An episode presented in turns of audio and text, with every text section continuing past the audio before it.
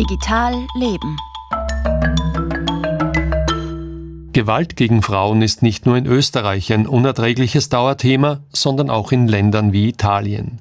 So ist dort die Zahl der Delikte nach Einbruch der Dunkelheit stark angestiegen, wenn sich Frauen etwa alleine auf den Heimweg machen. Junge Studierende aus Sizilien haben nun eine App entwickelt, damit Menschen bei einem Überfall schneller Hilfe rufen können. Keine Lösung des Gewaltproblems, aber ein Zeichen dagegen, so Thomas Micke aus Rom. Nehmen wir einmal an, man befindet sich zu Besuch bei Personen, die an einem sogenannten sozialen Brennpunkt leben. Irgendwo an einem Stadtrand, der keinen guten Ruf genießt. Oder in einem schlecht beleuchteten und nur wenig bewohnten Stadtviertel. Es ist Abend und dunkel. Man hat ein wenig Angst, den Nachhauseweg anzutreten. Zu Fuß oder mit einem öffentlichen Verkehrsmittel, auf das man an einer einsamen Bushaltestelle warten muss. Mithilfe der in Italien von jungen Studierenden der Universität im sizilianischen Catania entwickelten App Guardian ist es möglich, sich in einer solchen Situation weniger einsam zu fühlen. Antonio Leonardi ist einer der Entwickler der App Guardian. Guardian hilft beim Nachhausekommen, indem man die Navigation der App aktiviert. Man muss zunächst einen Zielort eingeben. Die App präsentiert einen Nachhauseweg ausgehend von dem Ort, an dem sich der Benutzer gerade befindet. Gibt man noch ein, dass man eine Bushaltestelle oder einen Taxistand sucht, wird das berücksichtigt. Und mit Hilfe der App kann der Nutzer auch seine Befürchtungen zu der Umgebung eingeben. Die App stellt dem Nutzer Fragen wie etwa, ist niemand unterwegs? Fühlt man sich ganz generell unsicher? Antonio Leonardi. Die App bietet den Nutzern die Möglichkeit, ihre Einschätzung der Umgebung in fünf Kategorien einzugeben, von ziemlich furchteinflößend bis ziemlich sicher. Mit diesen Nutzerdaten können wir immer up-to-date bei der Suche nach möglichst sicheren Nachhausewegen sein. Die Nutzer der Guardian-App werden, wie es heißt, supervidiert.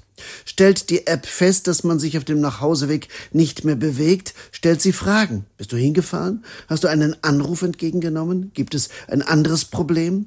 Antwortet der Nutzer der App nicht innerhalb von 15 bis 30 Sekunden, den jeweiligen Zeitraum kann man individuell angeben, werden die sogenannten Guardiani, die Wächter gerufen, erklärt Leonardi. Die Wächter werden mit Hilfe eines lauten Signals darüber informiert, wo sich die entsprechende Person, die nicht auf die Fragen der App reagiert, gerade befindet. Ist der Nutzer der App zum Beispiel hingefallen auf einem schlecht beleuchteten Bürgersteig und kann diese Information in die App eingeben, erfährt der Wächter sofort, was geschehen ist. Und so kann sich gleich jemand in Bewegung setzen, um den Nutzer in der Notsituation zu erreichen. Die Wächter, das sind jene Personen, die der App-Nutzer auswählt, damit sie in Notsituationen umgehend informiert werden. Und wenn einer oder mehrere Wächter nicht antworten, dann wird automatisch die Polizei darüber informiert, wo sich die verunglückte Person gerade befindet. Die App Guardian ist in Italien ein großer Erfolg. Sie wird vor allem von Frauen und älteren Menschen genutzt. Guardian gibt es auch in englischer und seit kurzem auch in deutscher Sprache. Und natürlich ist Guardian für Menschen jeden Geschlechts und aller Altersgruppen gedacht.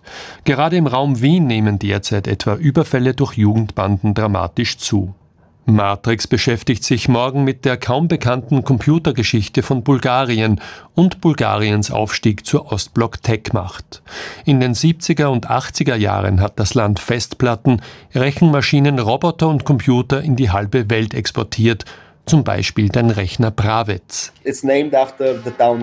Der Rechner ist nach der Stadt Pravets benannt, die etwa eine Stunde von Sofia entfernt ist. Und das ist kein Zufall, denn Pravets ist die Geburtsstadt von Staatschef Todor Schivkov. Schivkov hatte sich im Vorfeld auch dafür eingesetzt, dass die Fabrik in Pravets errichtet wird, um aus der Kleinstadt ein Mini-Silicon Valley zu machen. Mehr über das bulgarische Silicon Valley der 70er Jahre hören Sie in Matrix morgen um 19.05 Uhr. Das war Digital Leben mit Franz Zeller.